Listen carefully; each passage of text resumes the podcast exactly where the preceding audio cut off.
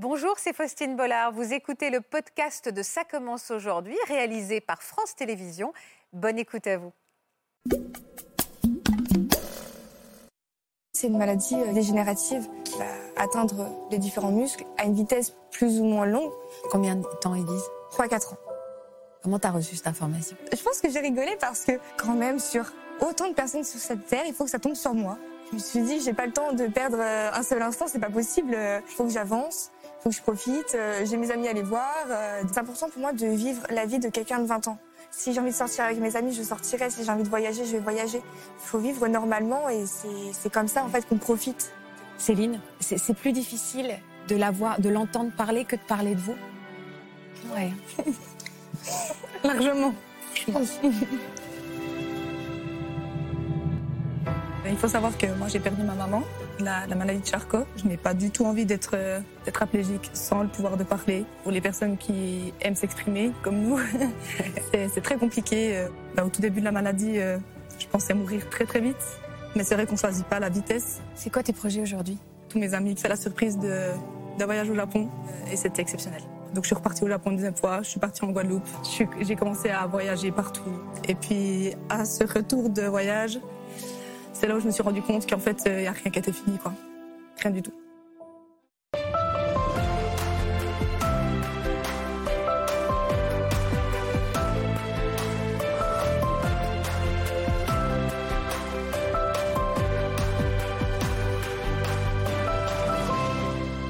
Bonjour et bienvenue à tous sur France 2. On reçoit des invités exceptionnels sur ce plateau, mais ces deux-là, vous allez voir, vont nous laisser euh, sans voix. En plein cœur de la vingtaine, Pauline et Céline ont appris euh, qu'elles allaient devoir affronter la maladie de Charcot. C'est une maladie dégénérative qui ne leur laisse que quelques années à vivre. Ces années, Pauline et Céline ont décidé de les vivre de la plus belle des manières, en allant au bout de chacun de leurs rêves, avec ardeur, avec passion, avec sourire et en embrassant la vie de toute leur force et de tout leur cœur.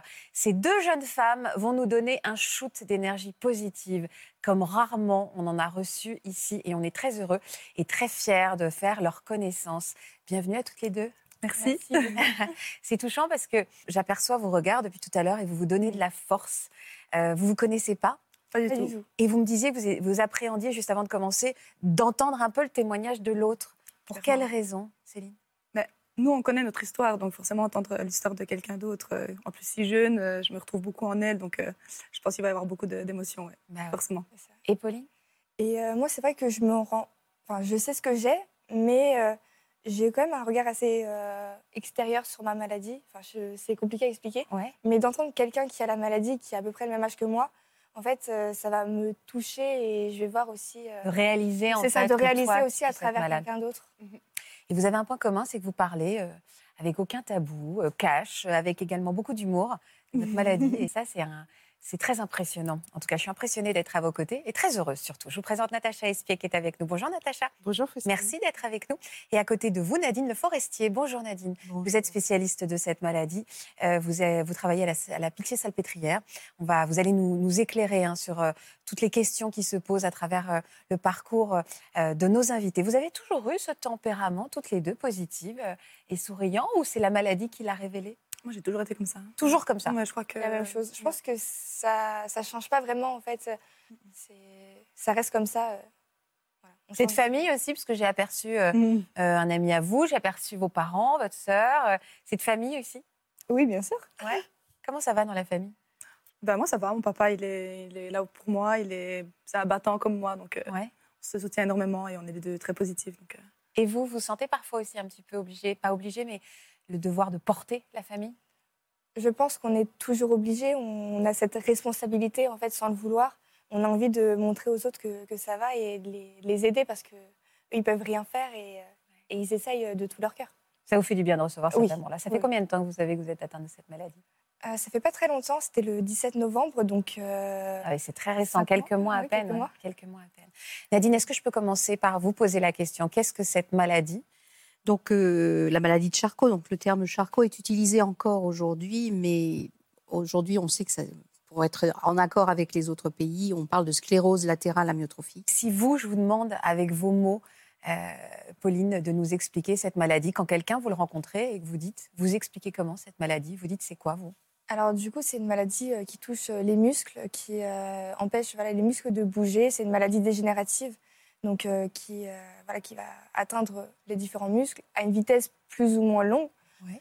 et euh, jusqu'à atteindre les voies respiratoires en fait. Et c'est ça qui crée le décès de la personne avec la SLA. Vous en êtes où, vous, physiquement, toutes les deux? Pauline, aujourd'hui, vous arrivez à marcher toute seule. Vous en êtes où, en fait? Est-ce que la maladie va vite dans votre cas? Est-ce qu'au contraire, l'évolution est plutôt lente? Chez moi, la maladie, elle évolue quand même assez vite. Ouais. Euh, donc mes premiers symptômes, euh, c'était en février euh, 2022. Mhm. Et euh, aujourd'hui, euh, j'ai euh, beaucoup de perte d'équilibre. Euh, je peux plus du tout euh, bouger ma jambe gauche. D'accord. Et euh, j'ai aussi une grande euh, faiblesse au niveau du pouce droit. Donc euh, pour tout ce qui est gestes délicats du quotidien, fermer une porte, etc., ça devient plus compliqué. Et vous, Céline? Bah, du coup, un petit peu pareil qu'elle, euh, dans le sens où moi, je peux encore euh, marcher en béquille. Ouais. J'arrive encore à marcher un petit peu sans béquille aussi euh, Ouais. pour me déplacer chez moi, par exemple. Ouais. Et puis sinon, une atteinte aussi au niveau des deux mains, mais pareil, euh, mettre, euh, tourner une clé dans une porte ou bien Ça, c'est compliqué. me sécher les cheveux ou bien si encore me couper la viande, les trucs comme ça, c'est des choses que je peux Là, plus faire. Mais sinon, euh, au niveau des jambes, je peux encore conduire, par exemple.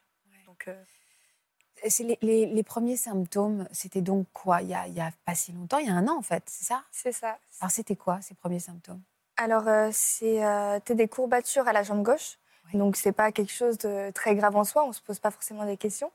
Et euh, Tu savais ce que c'était que la maladie de Charcot à l'époque? Pas du tout. Pas du tout. D'accord. Donc, toi, juste des courbatures. quoi. Oui, c'est ça. Juste des courbatures. Je me réveillais. Pourtant, j'avais pas fait de sport. Je hein, peux mais tutoyer, pardon, mais Pas instinctivement, j'ai envie de te tutoyer. Pas de Je n'en veux pas. Ok. Donc, insta- donc juste au départ des courbatures et pas d'inquiétude particulière. Non. Et euh, le seul, la seule chose qui m'a un petit peu inquiétée, et encore, euh, c'était le fait euh, que j'ai du mal à bouger les orteils à gauche.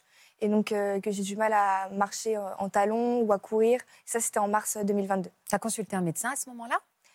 Pas du tout. Euh, en fait, je suis allée voir déjà un podologue, parce que je me suis dit un problème au pied, bah, je vais voir un podologue.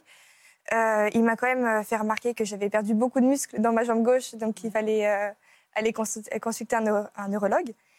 Quand tu as Mais entendu le moneurologue, ça t'a fait peur? Un petit peu quand même. Mais euh, je suis vite passée à autre chose, donc euh, je me Un suis dit, tant Un que peu je dans le déni, quoi.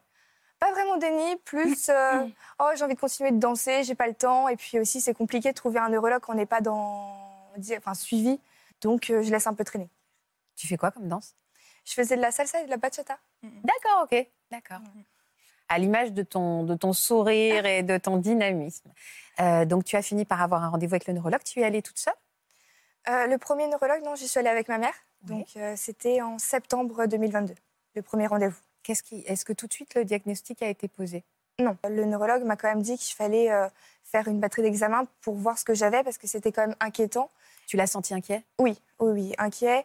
Et il m'a dit que tout ce qui était perdu est perdu. Donc il fallait vite voir ce que j'avais, voir si ça, je ne pouvais pas stopper euh, une maladie quelconque. Tu penses qu'il savait, lui, déjà, un peu dans sa tête? Hum, Je sais pas parce que donc la SLA c'est vraiment par élimination. Donc à ce stade peut-être pas. Et c'est là, euh, juste, euh, c'est là, euh, Sclérose latérale Oui. amyotrophique. Voilà, le terme exactement. scientifique. Dit- le terme scientifique pour dire, parce que Voilà. quand on va l'utiliser dans cette émission, c'est pour dire la maladie. Voilà. C'est ça. Euh, au bout de combien de temps les résultats des examens sont arrivés? Alors j'ai fait des examens donc de septembre à novembre et c'est le 17 novembre que j'ai eu le, le diagnostic. Tes parents étaient avec toi? Oui. Quels mots on utilise? Qu'est-ce qu'ils ont utilisé comme mots, les médecins? Euh, c'est vrai que c'était un peu euh, flou. Je pense que c'est jamais évident d'annoncer un tel diagnostic. Donc, euh, mon neurologue, je l'adore, il est génial. euh. non, mais vraiment, il est génial. Euh, il répond à toutes mes questions tout de suite, etc. Mais c'est vrai que le diagnostic, il a été euh, assez flou, euh, dans le sens où on, on essa- enfin, il essayait de dire SLA, mais avec ses mots à lui.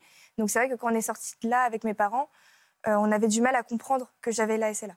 Alors, comment vous avez compris tous les tous, tous, tous Euh, ensemble? on avait déjà fait, nous, nos recherches, parce Ouais. qu'on savait que j'avais une maladie dégénérative et que c'était la maladie dégénérative la plus commune. Donc, c'est- on a quand même compris que c'était la SLA. Et c'est euh, voilà, ce soir euh, du 17 novembre que j'ai cherché sur Internet un peu euh, les conséquences et ce bah, ce que ça implique, ce que c'est que la SLA, parce que je ne connaissais pas du tout. Et c'est là que je vois aussi espérance de vie très réduite. Combien de temps ils disent? Que Ce jour-là, quand tu as lu, il y avait écrit quoi sur ce site? 3-4 ans. Comment tu as reçu cette information? J'ai rigolé. T'as rigolé? Oui. De nerve, par nerveux, comme là, en je fait. Pense, je pense que j'ai rigolé parce que je me, suis, je me suis dit, oui, quand même, sur autant de personnes sur cette terre, il faut que ça tombe sur moi. Voilà. Oh là là. Mais euh, oui, je pense que c'était euh, rigoler tout de suite. peu, oui, ouais. c'est ça, nerveux. Et, mais tout de suite après, il y a une. euh, J'étais ailleurs, en fait, euh, un peu dans la lune, euh, assez stressée du temps qui passe. Euh, les deux premiers jours, je me réveillais, euh, j'avais peur, en fait, de gâcher des minutes. Je me suis dit, j'ai pas le temps de perdre euh, un seul instant, c'est pas possible. euh, Il faut que je condense tout en 3-4 ans. Là, je m'y attendais pas. Mais ça durait que deux jours parce qu'après, je me suis vite euh, reboostée. De- Il y a juste deux jours, pendant deux jours, tu t'es un peu. Oui, deux jours, j'étais C'est ailleurs. court, hein, tu sais. Apparemment, d'après ce que les gens me disent, oui, c'est c'est court, mais euh, j'avais pas envie de, moi, euh, euh, m'apitoyer sur mon sort. Euh, C'était important de, me dire, j'ai pas le temps pour ça, en fait. Il faut que, faut que j'avance, il faut que je profite. J'ai mes amis à aller voir, donc Et tes parents, pendant ces deux jours, eux, comment ils vivaient les choses en parallèle? Très compliqué. Ouais. Euh, bah, pour des parents, c'est toujours dur parce que je suis euh, leur bébé, je suis leur enfant. Et euh, on annonce à des parents que leur fille, elle a une maladie euh, très grave avec 3-4 ans à vivre. Je pense que c'est jamais évident, même au- aujourd'hui. Il n'y a jamais un moment où on va accepter la maladie. On est obligé, en fait, d'un peu vivre avec, mais au début, c'était très, très dur. Tu as l'impression que toi, c'était plus, pardon, entre guillemets, facile pour toi à accepter que pour tes parents? Je dirais que oui, parce que euh, c'est à moi que ça arrive. Donc, je suis la seule à pouvoir euh, me rebooster et à me dire euh, il faut, il faut que je, je vive. Que le problème de l'entourage, c'est qu'ils tiennent à nous, ils ont envie de tout faire pour nous, mais ils peuvent. Moi, je dis qu'ils font beaucoup, hein. mais concrètement, par rapport à la maladie, ils peuvent rien faire. Et donc, je pense que c'est très frustrant aussi pour eux, cette position en fait de, de proche et voilà, on ne sait pas trop comment aider, si on doit laisser un peu euh, aussi respirer la personne, c'est compliqué. J'ai j'ai 20 ans, j'ai pas 5 ans. Donc euh, ça passe par euh, le ton qu'on emploie avec moi. Je veux pas Ouais. qu'on parle comme si j'avais, enfin, j'étais une enfant, mais aussi j'ai toujours dit si j'ai besoin d'aide, je demanderai, il n'y a pas de souci. Et je sais que c'est gentil et c'est pour ça que j'essaye de rien dire, mais c'est c'est frustrant pour moi aussi parce que on me on me renvoie l'image en fait de quelqu'un qui peut rien faire. Et tes copains, ils se sont comportés comment, justement? Euh, ça va. Au début, c'était euh, très. euh, il faut faire attention à Pauline. attention, c'est une petite poupée, il faut pas la, la brusquer. T'en rigoles parfois de ta maladie?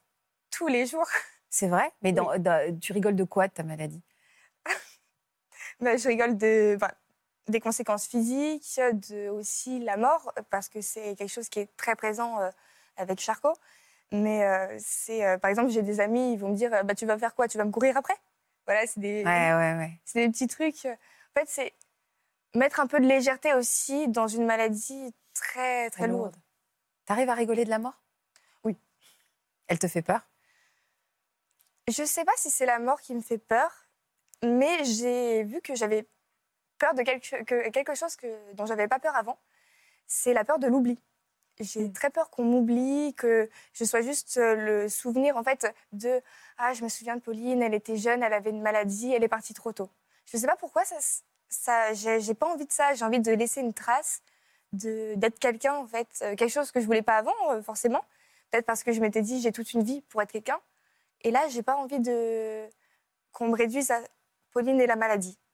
C'est pour ça aussi que tu es là aujourd'hui, quand tu parles de laisser une trace, euh, figer en fait, fi- te figer dans le temps à travers ces images chez nous en fait. Oui. Ça, c'est important pour Oui. toi. Et de quelle manière aussi tu veux pas tomber dans l'oubli?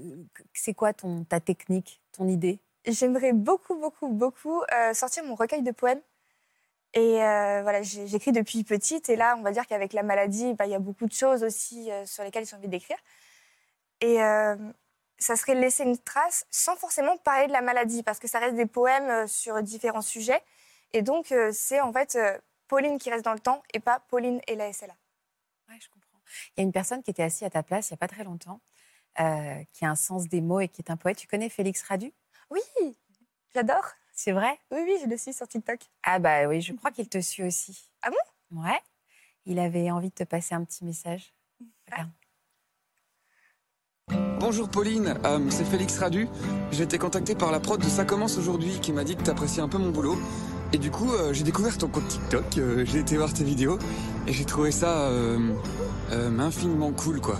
J'ai trouvé ça infiniment cool de parler de, de thématiques aussi dures avec euh, ce recul, cette intelligence, cette poésie, cet humour parfois. Je pense que ça aide plein de gens. Peut-être pour qui c'est tabou, peut-être pour qui c'est douloureux. Et hum, plein de jeunes aussi. Et donc pour ça, merci. J'aurais adoré te le dire de vive voix, de faire une accolade maladroite sur le plateau. Mais euh, je m'abonnerai. Je n'ai pas pu le faire pour garder la surprise, mais je m'abonnerai. Et j'espère qu'on aura l'occasion d'en discuter. En tout cas, merci pour ta force. Merci pour ta poésie. Merci pour ton recul et ton intelligence. Je pense que c'est grave important. Merci pour ton authenticité, ta transparence, ta simplicité. Enfin, merci d'être là, d'exister et d'aider à ce point les gens. Euh, je t'envoie un max de bonnes ondes. Je sais pas où je suis, je sais pas où tu es, mais un max de bonnes ondes. J'espère qu'elles t'arriveront vite. Plein de bonnes choses. Gros bisous. Ah, je suis trop émue. Je peux te faire une accolade maladroite au nom de Félix Bien sûr. Je peux te faire parce qu'il a dit qu'il voulait faire ça, donc je le fais aussi. Et du coup, j'en profite aussi parce que de manière, j'ai envie de le faire depuis tout à l'heure. Donc, euh, comme ça, on commence. euh. Pourquoi vous êtes ému comme ça? Bah, ça me fait plaisir pour elle. Ça fait plaisir? Ouais, ouais. C'est plus difficile, Céline, de voir à tra- c'est c'est plus difficile de la voir, de l'entendre parler que de parler de vous? Ouais. Largement, franchement. Je vais me faire pleurer. Désolée. non, mais je trouve. euh, franchement, je me retrouve beaucoup, beaucoup en elle. Vraiment. C'est. C'est hyper touchant. Oui, c'est le mot, hyper touchant. Nadine, vous vouliez dire quelque chose? Oui, ben, Pauline nous a déjà montré là que finalement, on- on aime avoir des patients compétents. Plus qu'informés, vous êtes compétente. Vous nous expliquez parfaitement euh, ce que vous ressentez. Ce, voilà. Moi, j'apprends mon métier tous les jours au contact des patients. C'est que vous, vous nous apprenez la vie, en fait. Alors, comment tu gères cette pression du temps? Comment tu te, comment tu gères ça? En fait, c'est important pour moi de me dire, enfin, de mettre, c'est bizarre, hein, mais euh, à part la maladie, et de me dire, bon, bah, je vais vivre euh, normalement. Ça sert à rien, en fait, d'avoir peur parce que je vais juste euh, gâcher mes minutes à, à stresser de ce que je, comment je vais utiliser la prochaine. Et euh, donc, c'est, pour moi, c'est important. Bah, là, j'ai 20 ans, mais c'est important pour moi de vivre la vie de quelqu'un de 20 ans. Si j'ai envie de sortir avec mes amis, je sortirai. Si j'ai envie de voyager, je vais voyager. Il faut s'autoriser aussi à avoir 20 ans parce que euh, voilà, j'ai à travers du coup les réseaux, j'ai pu rencontrer beaucoup de gens qui sont trop gentils et euh, beaucoup qui me disaient oui en te voyant, je me rends compte qu'on se plaint beaucoup, je vais arrêter de me plaindre, etc. Pouf, si vous saviez comment je me plains aussi, j'ai faim, j'ai froid, etc. en fait, il faut vivre et normalement, même s'il y a la maladie et euh, par exemple un matin on se lève, on fait ah oui je peux plus faire ça, mais il faut vivre normalement et c'est comme ça en fait qu'on profite de- du temps. Tu as envie de faire quoi? Tu as des rêves, tu as des envies là pour ces années à venir? J'ai plein de rêves. Alors déjà j'en avais beaucoup avant Ouais. Et euh, là je me suis dit bon il faut tout condenser, il faut euh, que je me dépêche, il faut que je réalise tout ce que j'ai envie. Alors, tu fais une liste Tu fais comment Oui. Ah ouais Oui, Carrément, concrètement oui, mais j'avais déjà une liste. Ah bah elle est là. Ah, t'as carrément une liste Ah non c'est énorme. Alors, Oh, le titre. à faire avant. Je vais, je vais peut-être aussi spécifier quelque chose à faire avant de mourir. J'avais écrit ce titre avant la maladie. Ah oui. Oui. Mais il y a des posters comme ça qui existent, des choses avant de faire. Voilà, les trucs avant de faire mourir, les choses à faire en amoureux, tout Bah, ça. Moi, mourir avant, je- j'envisageais 85 ans. Bon, un peu moins aujourd'hui. Mais Tu me lis un peu des trucs? Bah, Voir Jean-Jacques Goldman, c'est euh, c'est- le chanteur de la famille. euh, Si je pouvais le rencontrer. Bah, euh, Jean-Jacques, si tu nous regardes. Euh, il y, y a un certain nombre de gens qui seront derrière toi, qui auront envie de le rencontrer, mais d'accord, Ah oui. le message est passé. Voilà, c'est, enfin, il y a beaucoup de choses, euh, des, des concerts, euh, bah, que mon recueil de poèmes soit dans le programme de français. Le concert de Bad Bunny? Oui, c'est un chanteur euh, latino parce que je suis D'accord. partie un an au Pérou quand j'avais 16 ans. bah, Concert Beyoncé, je connais mieux. Voilà. que Bad Bunny. Ouais, des trucs, euh, finalement, c'est pas une... il y a des trucs très, très accessibles, finalement. C'est pas que des rêves, euh, aller à l'autre bout du monde. Parfois, Oui. on l'a, évidemment, il faut le Oui. réaliser, mais c'est des choses, finalement, parfois euh, toutes simples, quoi.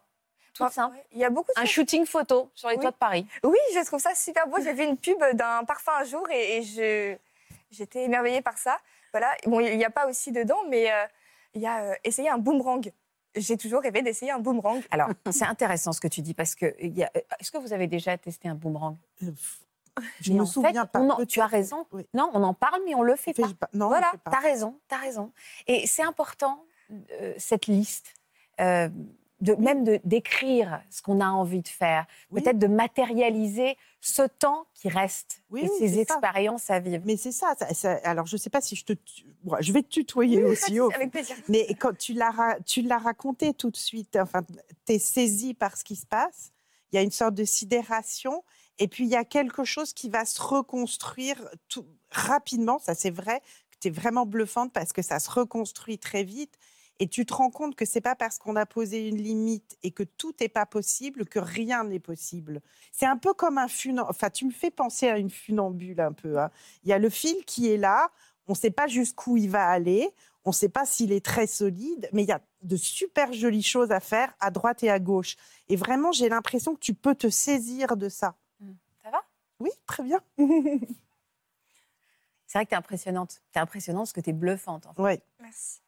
Donc les listes, il y en a déjà. Et est-ce que quand tu rayes euh, un, un- un truc sur ta liste, tu ressens quoi? Est-ce que ça te remplit de bonheur? Bien sûr, c'est euh, ça j'ai des faits, c'est cool. Euh, par exemple, j'étais au Moulin Rouge. Qu'est-ce que j'ai fait? Je suis allée euh, dans le désert de sel en Bolivie. Ah ouais C'était oui, là c'est un peu plus long, mais c'est magnifique. Je pense un des plus beaux paysages que j'ai vus.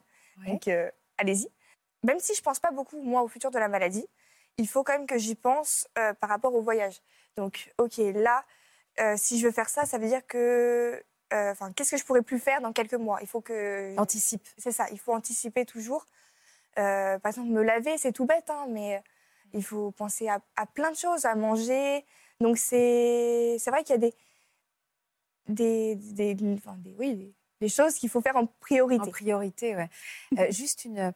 Euh, Est-ce qu'il y a quand même des moments compliqués? Quand je te vois, je me dis, mais quel contrôle de, de tout? Est-ce qu'il y a quand même des moments où, où c'est dur? Euh, je dirais que oui, quand même. Ouais. Euh, J'avoue que dans mon cas, pas tout le temps. Enfin, je, en fait, je, je me dis, j'ai pas, j'ai pas le temps. Enfin, je, je fais toujours Ouais, quelque chose. dingue, ça. Ça, c'est vraiment quelque chose que voilà, j'ai pas le temps. J'ai pas le temps d'être pas bien. Oui. J'ai trop de choses cool Oui. à faire. C'est ça, c'est ce que je dis. Euh, mon expression pré- préférée, c'est euh, je suis la déscolarisée la plus occupée de France. J'ai toujours quelque chose à faire. euh, je suis là. euh, ok, bon là, je vais faire ça et ça et ça. Ouais. Euh, J'ai des amis, ils me demandent quand est-ce qu'on peut se voir. Je- Alors euh, samedi dans deux mois, t'es là? Mais euh, Ah oui, tu planifies. Et oui. il y a des choses que tu as renoncé à faire? Disais Euh, ça, je... la, la danse. Ouais, bah si- oui, bien sûr. Ça, ça a été compliqué. En fait, j'ai toujours voilà, euh, vécu dans le futur. J'ai toujours euh, aimé euh, m'avancer. Déjà, en CP, je savais ce que je voulais faire comme métier, etc. Ah, t'es une fille de projet, quoi. Toujours. les prénoms des enfants, je les ai depuis longtemps. Et euh, en fait, c'est ça qui est compliqué aussi, c'est que, bon, on vous dit sans vous le dire, euh, que, ah, vous aviez des projets futurs, Pff, laissez tomber, vous n'en avez plus. Enfin, c'est un petit peu ça quand même, parce que, euh, bah, on nous dit qu'on a 3-4 ans à vivre, donc qu'est-ce qu'on va faire en 3-4 ans? Quel, quel projet on peut envisager, c'est compliqué. Et donc, euh, je sais que quand je voyais le prénom euh, d'un des enfants, enfin, un des prénoms que je vais donner à mes enfants, j'étais là, j'avais quand même la petite larme à l'œil. euh, bah tant pis, c'est pas grave. C'est bien pour les autres aussi. Hmm. Mais euh, C'était quoi le prénom que tu voulais donner à tes enfants? Gabriel, j'aimais bien. Mais voilà, c'est vrai que ça, ça a été compliqué. C'est voir tout le monde évoluer, euh, avoir euh, leur vie, leurs copains, etc., des projets enfants, mariage, etc. Et euh, nous, on les accompagne parce que euh, on est amis, mais on a notre bulle de bah moi, c'est pas possible. Je vous accompagne, mais je suis toujours. enfin, je- moi, j'aurais pas ce que vous avez. T'es un amoureux? Non. T'as envie? Oui. Je pense qu'il y en a qui vont manipuler. Oui, oui, mais après, c'est dur parce que il faut déjà accepter que quelqu'un vienne parce que pendant un temps, euh, bon, je vais aussi voir euh, une psy et euh, une thérapeute, donc elle m'aide, elle m'aide beaucoup. Mais pendant un temps, j'étais euh, vraiment, euh, non, je peux accepter personne dans ma vie, je ne veux pas le laisser euh, sombrer avec moi dans Oui, la je ne veux pas imposer cette C'est ça. chagrin à quelqu'un. Sachant qu'on a 20 ans, euh, je me dis, il a, il a plein de choses à faire, lui, dans sa vie. Hein. Et pourquoi il s'occuperait de quelqu'un de 20 ans comme ça? Sachant que c'est pas un, un handicap euh, facile, parce qu'il bon, n'y a pas de facile ou difficile, mais je trouve que le nôtre, il est quand même assez euh, compliqué par rapport à ce que ça implique dans le corps. euh, et aussi aux projets en fait euh, qu'on peut faire à deux. Et euh, donc c'est vrai que c'était dur de, de se dire ouais est-ce que j'accepterai quelqu'un, mais aussi qui voudra de moi? Enfin je à quoi je ressemble? Je suis, À une beauté, à une incroyable beauté. Mais c'est vrai que c'est compliqué. Faut... On se dit, oh là là, là je suis en fauteuil, j'ai honte, euh, comment, comment il va le prendre Est-ce qu'il va vraiment s'intéresser à moi et, Ou alors, c'est quoi son problème? Pourquoi il s'intéresse à moi alors que lui, il est parfait euh, C'est non. compliqué. Mais hein. laisse-le décider aussi. Ouais. C'est-à-dire si quelqu'un vient vers toi, c'est qu'il a cette envie, cette pulsion, c'est que tu le séduis. Et, euh, et laisse-le décider d'être séduit par toi aussi. Mm. Vous Et avez, Je, je comprends que ce soit difficile pour toi de l'accepter, mais pense aussi que l'autre peut être ô combien séduit par toi. hein. Oui, tu m'étonnes. Est-ce que c'est un poids sur les épaules, sur vos épaules à toutes les deux? Est-ce qu'on on a un poids de sentir qu'on f- que par cette maladie, ce qu'on aime souffre parce que forcément vous allez leur échapper? Est-ce que c'est quelque chose au quotidien qui est difficile de se dire bah, je vais forcément, je, je n'y peux rien, mais je vais faire, euh, je vais faire souffrir des gens en fait parce que bah, bah, par mon départ, par ma maladie. C'est difficile ça? Ouais. Moi, je, me sentais, je me sentais un peu, bah, au début de la maladie, je me sentais un petit peu comme une bombe à retardement. Dans le, sens où, ça. dans le sens où je me suis dit, je laisserai personne m'approcher trop près, parce que le jour où je pars, ça va être un bordel pas possible. D'où l'amoureux quoi, d'où euh, je Voilà, protège presque quelqu'un qui pourrait m'aimer. J'avais quelqu'un dans ma vie, et puis pareil, je voulais tellement pas qu'il souffre, je lui ai pas laissé le choix. C'est moi qui, Ah ouais, qui, t'as fait voilà, le qui choix de fait le, choix fait de mon entourage le plus proche. Alors forcément, par exemple, mon papa, ben, je peux pas l'enlever de mon entourage parce que c'est mon papa. Mais c'est vrai que les personnes les plus proches autour de moi, j'essayais de les préserver. Et puis je me suis pas mal renfermée pour les protéger si de- je devais partir euh, très vite. Et avec les années, j'ai appris que c'est pas comme ça que j'avais envie de fonctionner.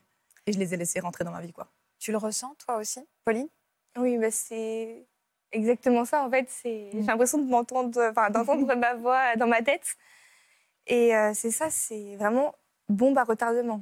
On a peur de, de faire souffrir, alors que en soi, on sait que c'est pas de notre faute. Enfin, on n'a rien demandé non plus. hein. Nous, si on pouvait vivre normalement, on l'aurait fait avec plaisir.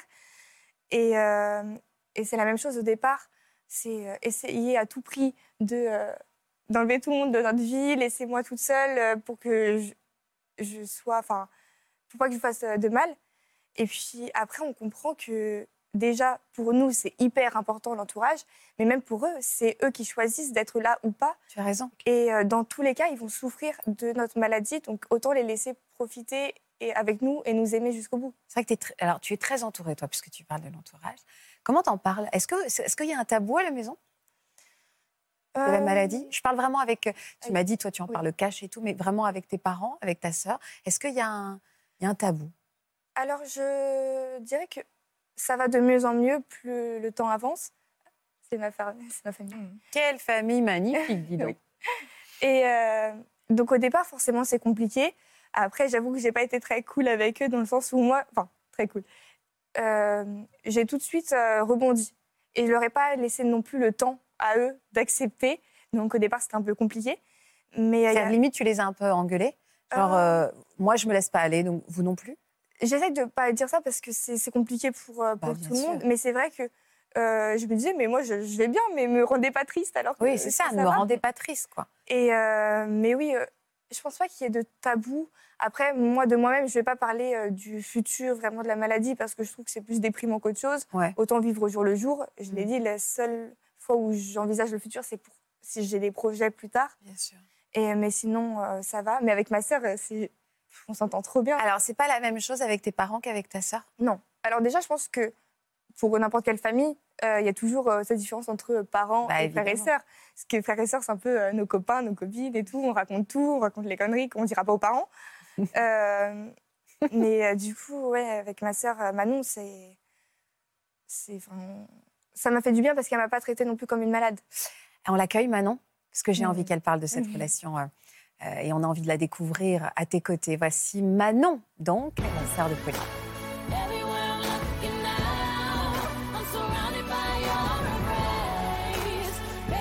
Bonjour Manon, bonjour et bienvenue Manon.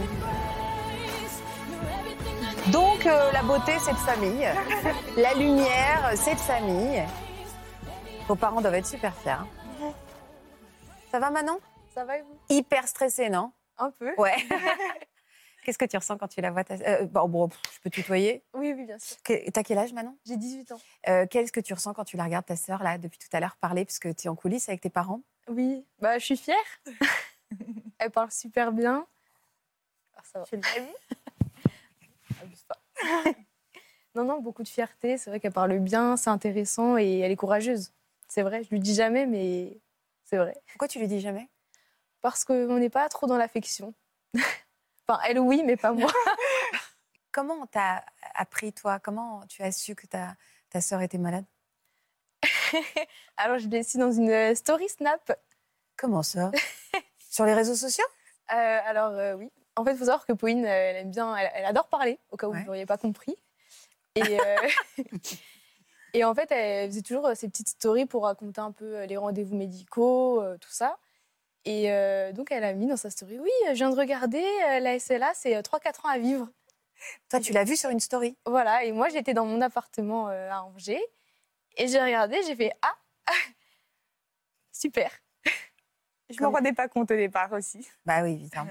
Je me suis pas rendu compte de l'ampleur que c'était. Moi non plus. T'habites- vous habitez loin l'une de l'autre? Non, j'ai, en fait, j'ai arrêté mes études. Justement, comme euh, j'ai appris que Pauline était malade. Ah, en lien avec ça? Voilà, et j'ai préféré revenir euh, chez moi. Avec elle? Oui, avec elle. Pour profiter? Oui, oui, oui. Et pour être là euh, pour elle, pour mes parents, pour mes proches. C'est culpabilisant parfois? Oui, oui, oui. En fait, au départ, j'ai culpabilisé euh, qu'elle revienne parce que je savais qu'elle s'épanouissait à Angers, euh, que ce soit dans sa fac ou euh, avec ses amis. Et je me dis, j'ai 20 ans, euh, pouvoir fermer une porte à clé, je devrais savoir le faire. Je devrais savoir euh, couper ma viande normalement.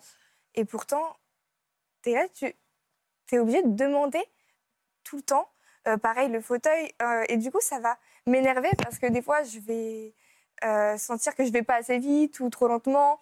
Et je suis tout le temps, tout le temps dépendante. Et, et c'est dur, ça, à accepter. Franchement, il faut il faut l'accepter, mais c'est dur. C'est important de dédramatiser. Ah oui. Ouais. Oui, oui. Ça, j'ai l'impression que c'est vraiment votre ligne de conduite. On rigole et on dédramatise. C'est ça. Et c'est ça dont tu as besoin, en fait. Oui, oui. Après, je sais que des fois, il faut en parler plus sérieusement. Euh, et aussi, selon les personnes, il faut en parler plus sérieusement.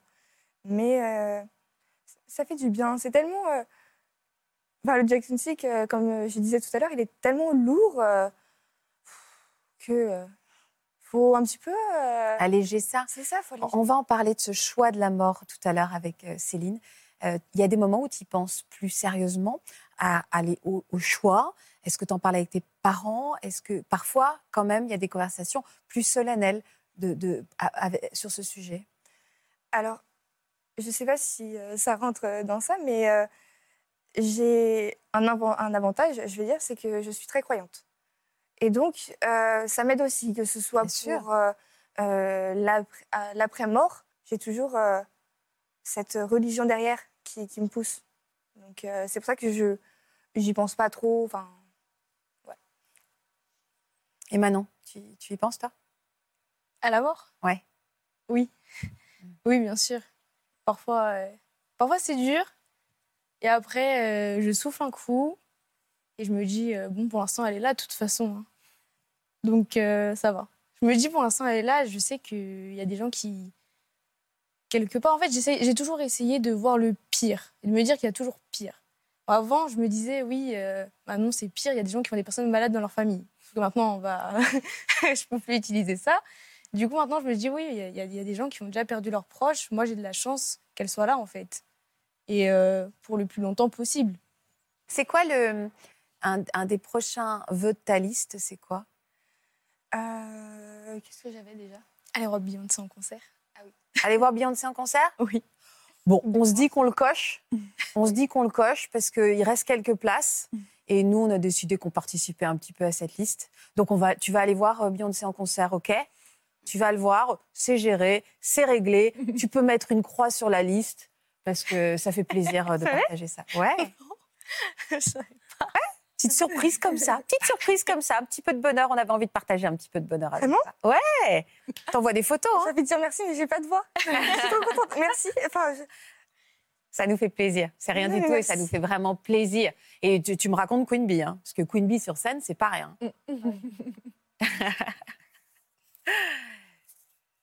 me regarde pas comme ça, c'est pas moi. On va écouter Céline aussi, un petit peu, qui va nous raconter euh, son histoire. Pardonne-moi, euh, Céline, de te poser cette question, mais je sais que c'est un, c'est un débat qu'on aborde beaucoup dans cette émission, et est quelque chose qui nous tient à cœur. C'est que toi, puisqu'on vient d'en parler avec Pauline, toi, tu as fait le choix de décider quand est-ce que tu partiras. Tout à fait, oui. Alors, euh, il faut savoir que moi, j'ai perdu ma maman, la, la maladie de Charcot. Et puis, je l'ai vue aller vraiment euh, jusqu'au bout. Donc, euh, Pauline a très bien expliqué ce que c'était avec ses propres mots, la maladie. J'aimerais ju- juste rajouter qu'on perd aussi la voix. Donc, pour les personnes qui aiment s'exprimer, comme nous, c'est très compliqué, euh, même en, en général.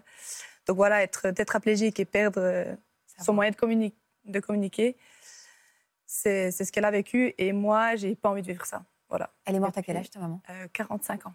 Ah, très jeune. Voilà, j'avais 16 ans. Et puis, euh, mon grand-papa maternel aussi est tombé malade Ah, de la même maladie. après ma maman. Euh, et puis, lui, il a, il a utilisé Exit. Donc, c'est une association, du coup, en, en Suisse. Parce que toi, tu es en Suisse, hein, tu- Oui, je suis en suisse, C'est pour ça que les exactement, choses ouais. sont possibles, mais voilà. C'est C'est un grand débat c'est en vraiment France. Une, une association pour le suicide assisté. Ouais. Et puis, moi, j'ai été là quand, euh, quand il l'a fait. Et, euh, et j'ai respecté son choix. Et quand moi, je suis tombée malade, je me suis dit, je ferai pareil. Je n'irai pas jusqu'au bout. Je n'ai pas du tout envie d'être euh, tétraplégique sans le pouvoir de parler et de mourir comme ça. Donc voilà. Après, Et tu as déjà pris contact avec cette association Bien sûr, ouais. Bah, au tout début de la maladie, euh, je pensais mourir très très vite parce que ma maman est décédée en deux ans et demi, mon grand-papa en une année et demie. Donc moi, dans ma tête, c'était pas euh, cinq ans, c'était pas dix ans, c'était trois ans. Donc euh, j'ai fait les choses très très vite. Je me suis très vite inscrite. J'ai préparé mon enterrement, j'ai fait Tu as préparé ton enterrement? Pourquoi Ouais. c'était important pour toi de préparer ton enterrement? Ben, On en parle cash, on en parle parce Oui, que je sais de- que vous n'avez pas de tabou. Vraiment, je sais que c'est important aussi. Non, alors pour, pour deux choses. Euh, la première, c'était que moi, la mort, euh, ça me faisait très, très peur. Ça me fait encore peur. Et j'avais vraiment envie de, d'affronter ça seule. Donc, je suis vraiment allée toute seule euh, préparer ça. Euh, pouvoir euh, choisir ce que je voulais, le cercueil, les fleurs. J'ai vraiment fait de A à Z. euh, parce que j'avais envie de faire ça et de l'enlever de mon esprit. Et c'est, ce que j'avais envie de faire pour mon papa. J'avais pas envie qu'il doive choisir pour sa fille, encore une fois, euh, des, entre les roses, les tulipes, euh, quelle chanson. On s'en fout. Vraiment, je lui ai épargné ça. Ça fait 50 maintenant hein, que tu C'est es 5 malade. ans, ouais. 5 au mois de mars, ouais. Est-ce que tu te souviens, toi, de la date du jour où on t'a annoncé les choses? Mm, Non, pas du tout. Je me souviens pas de la date. Mais- mais je sais que j'ai eu les premiers symptômes en mars. C'était quoi? C'était, je pouvais plus me mettre sur la pointe des pieds. Tu Et- dansais, toi? Non, j'étais paysanne. Ah, donc tu pouvais pas grimper pour choper des En fait, je voulais chercher un seau. Et puis, du coup, en me mettant sur la pointe des pieds, j'ai vu qu'à gauche, je pouvais plus. Du coup, ça a été le premier, la première alerte, ouais. Et la différence avec Pauline, c'est que toi, tu connaissais la maladie. Tout à fait. Donc, est-ce que tout de suite, tu as connecté en te disant, ça y est? Alors, euh, non, pas tout de suite. Ah, c'est un petit peu compliqué, mais c'est. Sont mignonnes, ces photos. Ouais. Non, c'est vraiment. euh, D'abord, j'ai pensé que ça pouvait être un nerf bloqué, par exemple, Ouais. qui pouvait faire en sorte que ça me fasse un petit peu boiter. Le métier d'agricultrice est quand même pénible, donc Bien euh, sûr. Très physique. très physique comparé aux études où j'étais assise toute la journée euh, pépère, donc forcément, il y a eu quand même un bon changement. Et puis euh, voilà, je suis allée faire euh, chez l'ostéopathe, rien trouvé. Je suis allée chez le médecin généraliste. Ouais, t'as fait part. Ouais, et j'ai passé un IRM, et à ce moment-là, il m'a dit, il n'y a rien. Et là, dans ma tête, euh, ça a switché, je me suis dit, c'est ça. Donc euh, après, elle m'a envoyé chez des autres neurologues dans des centres plus grands euh, en Suisse, à, T'es pas allée toute seule, t'as été entourée parce que c'était difficile euh, dans ta famille Ouais, de commencer à mettre la puce à l'oreille de ceux qui avaient déjà tant pleuré, ta mère et, et ton ouais. grand-père. Alors je pense que mon papa, lui, il a capté beaucoup plus vite que moi, mais on n'en a pas forcément parlé. Mais j'ai fait mes deux semaines d'hospitalisation toute seule et j'ai appris l'annonce euh, toute, Toute seule. seule, Ouais. toute seule, toute seule, toute Mais seule? c'était à 3h30 de chez moi. Enfin, les hôpitaux sont. Oui, mais pendant 15 jours, tu as été toute seule face à ce diagnostic possible? Mm, ouais. Toi, on te l'a annoncé comment? Franchement, euh, le neurologue, il a été vraiment incroyable, très doux. Euh, il a utilisé par contre des mots euh, pas du tout flous. Il a été très clair, mais parce que je connaissais aussi la maladie. Donc voilà, il m'a dit, c'est comme votre maman, c'est là et c'est là. On va faire les tests génétiques pour voir quel gène vous avez. Euh, et puis, euh, Et puis voilà, donc euh, il a été très bien. Et comment tu l'as annoncé à ton père alors? Ouais, c'était dur. Ouais, Ouais, là, c'était, là, c'était hyper violent. Ouais, j'ai pas envie de lui annoncer. C'était, ouais, c'était triste. Mhm. Je lui ai annoncé par téléphone et puis euh, Ouais. je lui ai dit c'est comme maman. Puis je vais mourir. Tu lui as dit ça? Hmm. E- Est-ce que, est que Céline, tu as tout de suite euh, eu cette, ce stress du temps qui passe, comme Pauline Est-ce que tu t'es laissé aussi un peu couler? Parce que per- on ne parle pas, mais on a le droit de tomber à plat, quoi, aussi. hein, euh. Mais alors, tout à fait. Bon, quand, euh, quand je suis rentrée après à la maison, euh, j'en ai parlé avec mon papa. Et puis directement, euh, il m'a dit De toute façon, tu n'as pas le choix que de te battre. Et j'ai dit Si, j'ai le choix, clairement. Et je vais prendre le temps de prendre le choix. C'est soit maintenant, je décide de me battre, soit je me laisse crever. C'est vraiment ça. C'était mes deux solutions. Et j'avais le droit aux deux. Parce que c'était ma vie. C'est moi qui décide de comment j'ai envie de faire. Et j'ai mis des mois. J'ai mis des mois à choisir. Euh, Ah, c'est-à-dire que tu as été funambule pendant des mois en disant Oui. de quel côté je Ouais, tombe je fait. savais pas ce que je voulais. Je savais pas si je voulais vraiment me battre. Je savais pas dans quelle optique y aller. Est-ce que ça valait vraiment la peine Tu savais pas si tu voulais te battre? Oui, je comprends. Non, je comprends je- tellement ce que tu dis. Non, je, franchement, je savais pas. Et il s'est passé quelque chose pour que tu aies décidé de te battre? Non, beaucoup de temps avec moi-même. Je me suis quand même pas mal euh, repliée. Enfin, j'ai pas pris contact vraiment avec mes amis. Il m'a fallu beaucoup de temps pour euh, redescendre un petit peu euh, avec cette annonce qui a été un choc. euh. Tu leur as pas dit tout de suite? Alors à mes amis, je, les ai- je leur ai dit tout de suite, mais je leur ai dit il va falloir me laisser euh, du temps. Là, j'ai besoin vraiment de rester seule. Il faut que le choc, je l'incube. Ouais, Et puis. Et puis, ce qu'il m'a fallu pendant des mois, c'est vraiment de faire la différence entre ma maman et moi. Parce que moi, comme mon papa, on se voyait en elle. C'était, on a fait une, nos deux histoires, c'était une seule histoire. Et j'allais faire comme elle. Et puis, la maladie allait être la même chose qu'elle. Jusqu'à ce que je me dise. en fait. Ouais, bah, c'était, c'était, je me voyais comme elle. Oui, genre voilà mon avenir, je vais vivre Voilà. exactement la même chose. Jusqu'au jour où je me suis dit, je suis Céline, je suis complètement différente de ma maman. Et puis, euh, même si on est de la même famille, bien sûr. Mais euh, j'ai décidé que j'aurais ma propre vie. euh, On- peut identifier, tu nous disais, c'est un Mhm. gène, on peut identifier. euh, on dit- Est-ce qu'on peut dire à Céline, non, ce n'est pas le même gène? Je pense, elle est absurde ma question, mais c'est pas le même gène, c'est pas la même forme de maladie que ta maman, ou ça va pas jusque là la science? Non, en fait, bon, déjà, il y a à peu près 10% de formes familiales. hein. Quand on a commencé à vraiment, vraiment bien euh, s'occuper des malades, il y avait qu'un seul, un seul gène qu'on appelait la SOD, que vous connaissez, et maintenant, il y a une trentaine de gènes. Vous pouvez porter la mutation que a un membre de votre famille sans jamais que ce gène s'exprime. Il faut voir que cette maladie débute très, très, très, très, très longtemps, de façon microscopique, cellulaire, avant qu'il y ait les premiers signes cliniques. C'est pour ça que c'est difficile de traiter les maladies neurodégénératives. C'est que derrière, il y a 10 ans, il y a 20 ans, il y a Ou elle est 30 déjà ans. en soi. Exactement. Comment elle s'est exprimée, toi? C'était quoi les... pendant ces mois où tu as été un peu euh, en introspection, Mhm. en incubation, comme tu le dis avec justesse euh, et Tu as vu la maladie se développer? Alors j'ai quand même une forme assez lente, donc euh, pas tout de suite. Après j'ai justement le, le- le métier de paysan, on a quand même besoin de son corps euh, beaucoup. Donc c'est vrai que ça j'ai dû quand même arrêter très très vite. Euh, je, co- je continue à donner un petit peu des coups de main à la ferme chez, chez mon ami de l'époque. Mais je voyais pas vraiment de... Genre l'atrophie musculaire ne se voyait pas vraiment. Mais moi je le sentais. Enfin je voyais que j'avais plus de peine à... Je pouvais plus courir. Il y avait, je pouvais plus me, quand je me mettais accroupie, je pouvais plus me relever. C'est Donc ça, on compliqué. le voit quand même. C'est compliqué, ça, ça- que ce- ce- cette maladie invisible. Est-ce que c'est, ça fait du bien parce que tout le monde ne sait pas et que euh, justement on peut vivre un peu normalement entre guillemets, je déteste ce mot, mais bon. Euh, ou est-ce qu'au contraire euh, c'est compliqué parce que c'est difficile d'exprimer qu'on peut pas faire comme les autres? Enfin, je- je- qu'est-ce que tu en Je penses pense que c'est un bon mélange des deux. Un bon mélange des deux, ouais. c'est bon pour mélange ça que j'étais confus dans ma tête aussi, ouais. Après, euh, vu, que, vu que je pensais que la maladie allait évoluer très très vite, j'ai très très vite anticipé, en plus en connaissant ben, voilà, mon passé. Donc euh, je me suis retrouvée assez vite en, en chaise quand même, euh, même si forcément je n'avais peut-être pas besoin tout de suite, mais c'était vraiment pour... euh, dans ma tête, je me suis dit, il faut que je protège mes muscles. Il ne faut pas que je les sollicite trop. Il ne faut pas que j'aille me taper un marathon. Ouais, Donc tout de suite, je me disais, euh, je prends la chaise Vas-y, pour mollo, pas quoi. trop marcher, alors que maintenant, potentiellement, je pense, que je marche même plus qu'au début de la maladie. Il y a une histoire de contrôle là-dedans aussi. Oui, euh, je devance ce qui va m'arriver. bah, on, on entend combien c'est important, hein, comme vous avez parlé tout à l'heure de de, de votre désir d'arrêter, au fond. C'est vous qui décidez l'heure où ça va s'arrêter. C'est aussi une façon de contrôler. Et euh, on entend là aussi, vous, vous, au fond, c'est moi.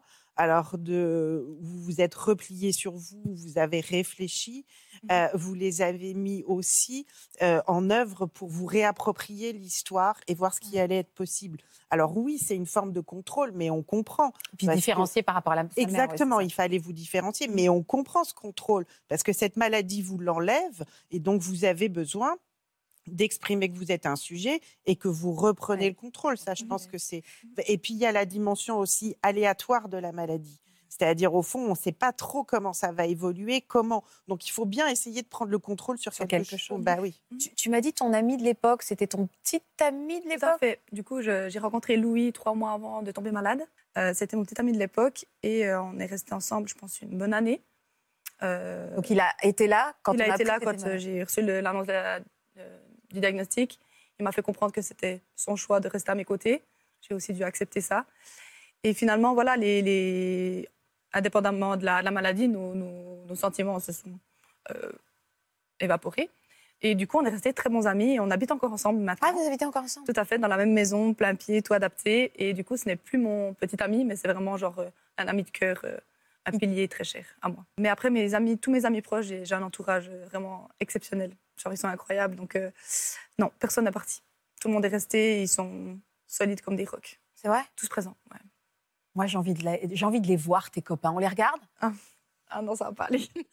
Cet entourage merveilleux. Le voilà. Ah non. Je pense pas à toi, je te fais de gros bisous, tu gères à Paris, je le sais.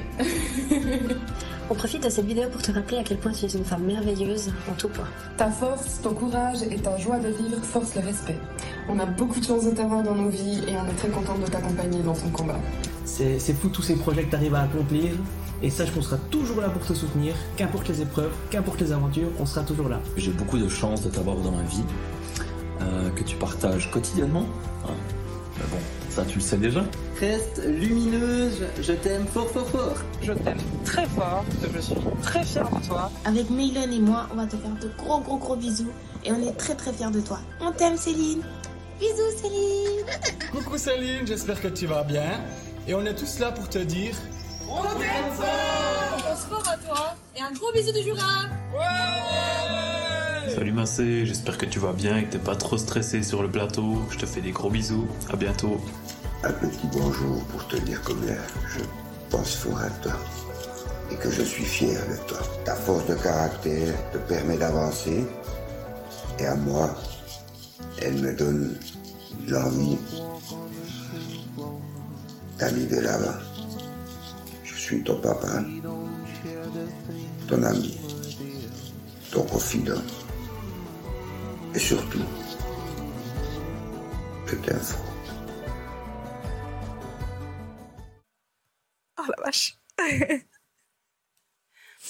Un cadeau un peu empoisonné. Ah, ma belle. Mais c'est la preuve que tu es incroyable. Faites rincer le mouchoir. Attends, attends, on en a partout des mouchoirs. Ah. Il y en a. Moi, je vais faire distribuer. cacher. Hop, là. Hop. T'en as toi aussi Ok, mais il y en a partout. On en a. Voilà, Non, très bien. Ah, ils sont exceptionnels. c'est- Exceptionnel. C'est tellement, c'est tellement important d'avoir cet entourage. C'est, on se rend pas compte, mais Si, quand nous on flanche, les gens ils sont, ils sont là quoi. C'est, ça vaut de l'or, vraiment. C'était, c'est quoi tes rêves toi? C'était quoi tes rêves? Est-ce que tu as eu, enfin, tu en as toujours. Je dis au passé parce que je sais qu'il y en a certains que tu as réalisés. Tout à fait. Euh, alors, euh, mes rêves, oui. Alors bon, euh, j'en avais quand même beaucoup. euh, ben, forcément, comme tout, comme tout jeune de 20 ans, on en a beaucoup avant que, avant que la maladie arrive. Euh, Il y en a que j'ai dû abandonner, comme le fait d'être maman. Forcément, euh, c'est quand même compliqué. Euh, après, j'avais abandonné un rêve qui était de partir au Japon. Parce que quand je suis tombée malade, je pensais que tout était détruit et que rien n'était envisageable de partir, de, voyager, de me reconstruire. Voilà, pour moi, c'était fini. Et puis, pour mon premier anniversaire, pour mes 24 ans, bah, tous mes amis qui sont dans la vidéo, ils m'ont tous euh, fait la surprise de, de voyage au Japon, euh, qui était prévu deux mois après. Donc, euh, t'es partie. Donc, je suis partie au Japon. Et puis, à ce retour de voyage, c'est là où je me suis rendu compte qu'en fait, il n'y a rien qui était fini, quoi. Rien du tout. Donc, je suis repartie au Japon une deuxième fois. Je suis partie en Guadeloupe. J'ai commencé à voyager partout. C'est quoi cette photo? En Suisse, oui. cette photo, elle est, elle est hyper importante. C'est une photo, du coup, à, Tokyo, avec mon amie euh, Adilia, qui nous a rejoints. Euh, quelques jours, j'étais, je suis partie avec ma cousine, en fait. Et puis, euh, elle, est, importante parce que à l'époque, je me montrais pas en chaise roulante. Il y avait que Louis qui m'avait vue et puis ma famille. Euh, parce que c'était un passage qui était très, très compliqué pour moi de, vraiment de debout à dans une chaise parce que ça se voit quand même forcément beaucoup. Et puis, euh, quand on a pris cette photo, j'ai décidé de la publier sur mes réseaux pour euh, annoncer euh, que j'étais en chaise. Et j'avais vraiment envie que les gens, quand ils voyaient la photo, ils aient toutes les réactions qui étaient possibles pour eux, que ce soit, je sais pas, la tristesse, le choc, la colère, mais que le jour où ils me verraient en face, en vrai, ça soit pas cette réaction-là. Parce qu'ils l'avaient déjà eu avant comme un espèce de, bah, de- Pas de test, mais qu'ils la voient, qu'ils me voient en chaise avant de me voir en vrai. Et quel a été le retour des gens que- à- sur les réseaux? Euh, bah, franchement, beaucoup d'amour, beaucoup de, beaucoup de soutien, euh, pas de jugement. euh. Non, franchement, c'est passé. Je pense que j'étais plus inquiète que eux, ils étaient inquiets. Quoi. Enfin, c'est moi, ça me prenait plus de l'énergie et ça me rendait plus triste que, que eux. Finalement, ils me disaient, mais t'es une Céline, euh, t'es Céline debout, t'es Céline assise. Peu importe. Ce sera toujours Céline, c'est égal. Céline. Ça fait du bien, tous ces messages sur les réseaux que vous recevez. Ça fait du bien. Là, je pense à ceux qui nous regardent. Si vous envoient un message en vous disant euh, que vous êtes top, ça fait du bien. Ouais. Bien sûr. Ouais. J'en ai reçu beaucoup et il y en a qui disent euh, oui, euh, peut-être que mon message il servira à rien parce que tu as dû recevoir euh, plein de fois des qu'est-ce que tu es courageuse, etc. Mais à chaque fois, je suis là, je, je souris, je dis regarde ce que j'ai reçu, je suis trop contente et, et ça, fait, ça fait du bien. Ça fait, ça fait toujours du bien. T'es reparti après au Japon? Je suis repartie une deuxième fois au Japon. Ouais, Ouais, avec euh, quatre amis, on était cinq. Euh, et c'était exceptionnel, vraiment. C'était ouais. Un peu la galère pour. euh, Là, mais- des images, oui. Mais voilà, ils sont là, quoi. C'est incroyable. Ils m'ont porté partout. euh, Où je voulais aller, ils m'ont tous amené. C'était. Ça, c'était en Guadeloupe, du coup. Puis pareil, c'est des chemins, c'est pas du tout fait. Il y a personne qui m'en chaise, là. Mais on s'en fout. Enfin, tout le, monde, tout le monde est là pour et. Puis c'est trop beau, quoi. Ouais. C'est quoi tes projets aujourd'hui? C'est de trouver la paix intérieure. Voilà, c'est le, mon projet principal. J'ai pas de liste, j'ai pas de, j'ai pas de choses euh, vraiment euh, qui me tient à cœur. Vraiment, bah, à part le voyage du Japon, bien sûr, mais euh, c'est vraiment cette paix intérieure et puis essayer de, ouais, l'acquérir avec avec tout mon entourage et puis d'apaiser un petit peu, euh, ouais, d'avoir un peu d'amour. Enfin, c'est vraiment plus à l'intérieur que ça se passe plutôt que que matériel. Ouais. Sur la pointe des pieds, tu as, t'as éprouvé le besoin aussi d'écrire ton histoire. Pour quelle raison? Est-ce que ça a été thérapeutique? Alors, je pense qu'il y a eu un côté euh, thérapeutique. Euh, je pense qu'il y a eu un côté thérapeutique et c'était surtout voilà, pour faire connaître la maladie, parce qu'effectivement, elle n'est pas connue. Malheureusement, pas assez à mon goût, en tout cas. Et puis, j'avais besoin de, d'exprimer vraiment ce que j'avais au fond du cœur, mais par écrit, parce que c'est très différent, euh, je trouve, euh, à l'oral. Et puis, quand on pose des mots, euh, des fois très durs, qu'on n'arrive des fois pas à dire par la parole. Et moi, j'avais envie de secouer vraiment les gens, quoi. Donc, j'ai décidé d'écrire ce livre. ouais. Tu as aussi un autre projet, hein, de quelque chose de symbolique, je crois. Quelque chose de symbolique. Alors, euh, ça, c'est encore euh, dans ma tête, en brouillon. Mais voilà, j'espère que ça se mettra en œuvre l'année prochaine. J'aimerais faire une euh, marche vraiment symbolique pour toutes les personnes qui peuvent marcher, contrairement à nous. Euh, et puis, j'aimerais voilà, faire une restauration tout d'un coup le soir avec encore un bar. Et puis, euh, les fonds, euh, qu'ils aillent à la recherche. Eh, Est-ce que, bon, toi, c'est Beyoncé. Il y, y a un groupe que t'aimes, toi? Euh, moi, j'aime bien.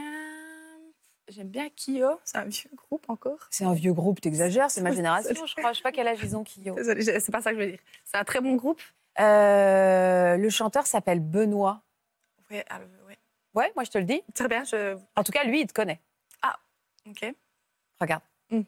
Ah, ça va pas le faire du tout. Mouchoir, attendez. Salut Céline, c'est Ben du groupe Kyo. Je te laisse un petit message pour te dire qu'on t'invite sur notre tournée 2023 avec la personne de ton choix, à la date de ton choix. On est en tournée jusqu'à la fin de l'année. Et on a cru comprendre que euh, t'aimais bien la musique du groupe, donc on a hâte de te retrouver et de passer ce beau moment avec toi. Voilà, bisous. Incroyable. Ah, bah, c'est parfait. Trop bien. Ah, c'est cool. Nadine, vous êtes l'auteur également de Éthique de l'annonce du diagnostic en neurologie. C'est vrai que vous en parlez avec tellement de lumière euh, de, ce thème et on, comprend également que ce sujet est fondamental dans la manière dont les malades, euh, j'aime pas ce mot-là plus, mais les personnes qui sont atteintes de cette maladie vont, l'apprivoiser. Euh, effectivement, depuis une vingtaine d'années, je me pose des questions sur pourquoi s'engager à vous annoncer les choses que- et comment annoncer euh, le mal avec euh, l'espoir de vous faire du bien. C'était très très compliqué. Et puis finalement, j'ai voulu partager euh, cette réflexion très sensible et subtile de l'annonce diagnostique. Et euh, donc ce livre est paru et finalement ça, ça nous a fait beaucoup de bien. C'est un livre pour grand public. Là, c'est là, c'est vraiment un exemple typique de maladie qui nous assigne à nous interroger, à essayer d'être le plus vertical entre ciel et terre et, et à, à vous aider et, et vous nous aider à vivre. Euh, Qu'est-ce qu'on se dit pour terminer? Qu'est-ce que vous avez envie de dire pour terminer? Vous nous avez déjà tellement dit de choses. Qu'est-ce qu'on a envie de se dire? Qu'est-ce que vous avez envie de dire à ceux qui nous regardent? Hum, C'est important euh, de. Je regarde la caméra comme si. euh, Vas-y, mais fais-le, euh, fais-le, vas-y, vas-y. Non, c'est important, euh, peu importe la maladie ou peu importe ce qu'on traverse, de d'essayer en fait d'avancer, même si c'est normal d'avoir ces moments où, où c'est compliqué, parce que euh, c'est pas toujours évident, pas toujours. Et c'est, on a droit, on a droit de- d'être triste, on a droit d'avoir du mal, on a droit d'être en colère, mais on a droit aussi d'être heureux si on a envie. Et pense, euh, ce que j'ai envie de, de transmettre. Merveilleuse Pauline. Et merveilleuse Céline, elle veut dire quoi? Moi, j'ai envie de dire qu'il ne faut pas attendre de tomber malade pour euh, profiter de la vie. Vraiment. Il faut y aller. Euh, Il n'y a pas grand-chose à rajouter, à part merci Nadine, merci Natacha. Moi, je Si rajouterais Ouais, bien qu'il y a de la construction et de la vie jusqu'au bout. Moi, je crois qu'il faut. C'est vraiment ce que vous nous avez euh, expliqué aujourd'hui. Et ça, je crois que c'est important de ne pas l'oublier. Une émission à se transmettre entre toutes les mains. Merci les filles, merci beaucoup. Merci beaucoup. Vraiment, prenez soin de vous. Merci infiniment. Merci, à vous d'être euh, fidèles à tout ce qu'on se transmet sur le plateau et à demain.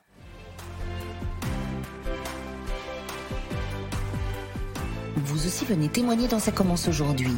Vous avez été victime de violences gynécologiques qui ont créé un traumatisme en vous. Pendant votre accouchement, vous avez subi des maltraitances physiques et psychologiques dont vous avez du mal à vous remettre. Pour une autre émission, alors que vous étiez enceinte, vous avez connu des épisodes de dépendance. Si vous êtes concerné, laissez-nous vos coordonnées au 01 53 84 30 99 par mail ou sur le Facebook de l'émission.